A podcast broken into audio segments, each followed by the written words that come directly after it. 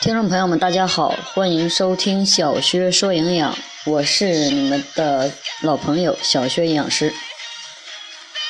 前几天呢，有一个同事，是曾经的同事，问我这样一个问题，他说：儿童酱油能不能给孩子买？需不需要给孩子特地的去买儿童酱油？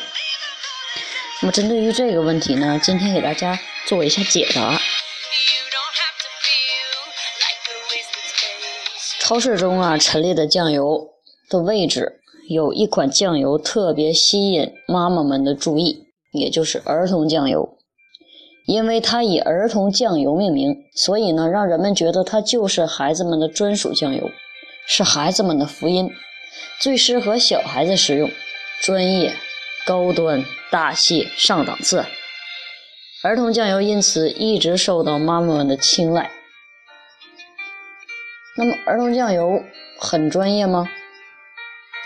对于儿童酱油有专业的传言解说，说专为儿童研制，低盐淡口，充分考虑处于发育期的儿童的味觉特点，柔和鲜香，富含十八种氨基酸、有机酸、碳水化合物等儿童所需的营养元素。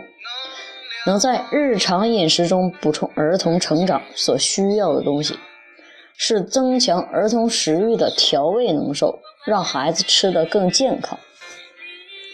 所谓的儿童酱油含有的物质和正常的酱油也没什么不同嘛，也就是盐含量低一些。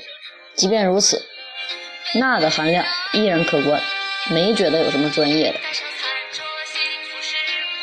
儿童酱油有没有营养呢？根据儿童酱油的传言，其中呢含有这么多的东西，营养物质等等等等。传言所说的那么多的名词术语，不太懂的人看到以后第一反应就是：哇，好专业！儿童酱油原来这么专业，这么好，太适合儿童了。但是呢，其实那就是弄些名词，让人觉得高大上，忽悠人而已。那些东西都很普遍，饮食呢就可以轻轻松松的摄入。我们何苦追星于儿童酱油呢？难道我们真的要只给孩子喝酱油、吃酱油来补充这些营养物质和维生素吗？儿童酱油啊，的确低盐，但是人们往往为了满足口感，一定会根据需要加到最佳的口感值。如果味道淡了，要达到同样的调味效果，就需要加的更多。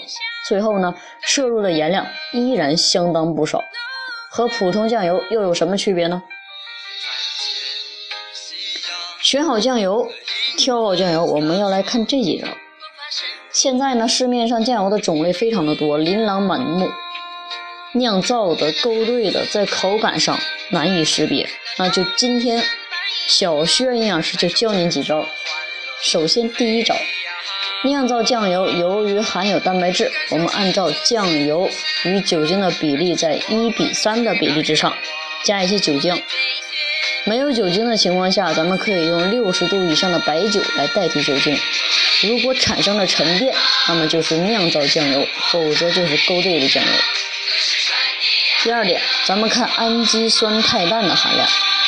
氨基酸肽氮含量大于等于零点四克每一百毫升的，它就一定是酿造酱油。第三招看挂壁，酿造酱油挂壁持久，挂壁都知道吧？站在你的杯壁上的。然后第四点看泡沫，酿造酱油剧烈晃动会起泡沫，而且均匀细腻持久。如果是勾兑的，咱们晃出来也有泡沫，瞬间。可以说不瞬间，但是呢，不一会儿的功夫，泡沫就都不见了，消失了，这就是勾兑的。第五点，看等级，酱油呢其实也是分级别的，大于等氨基酸肽氮的含量大于等于零点八克每一百毫升的就为特级，大于等于零点七克每一百毫升的为一级，大于等于零点五五克每一百毫升的为二级，大于零点四克每一百毫升的就是三级了。我一般都会选特级的。看完以上这些，您懂了吗？儿童酱油呢，只是商家宣传销售的噱头而已，没有什么特别的。何况儿童需要的钠在日常生活中就可以满足了，并不需要再通过酱油来补充。任何外加的盐都是多余的，酱油仅仅是日常生活中的调味品，辣妈们就别指望着它能带来什么营养了。所以呢，辣妈们，儿童酱油忽悠人。慎吃，慎给孩子卖。今天的小学说营养到这里就结束了，感谢您的收听，我们下期节目再会。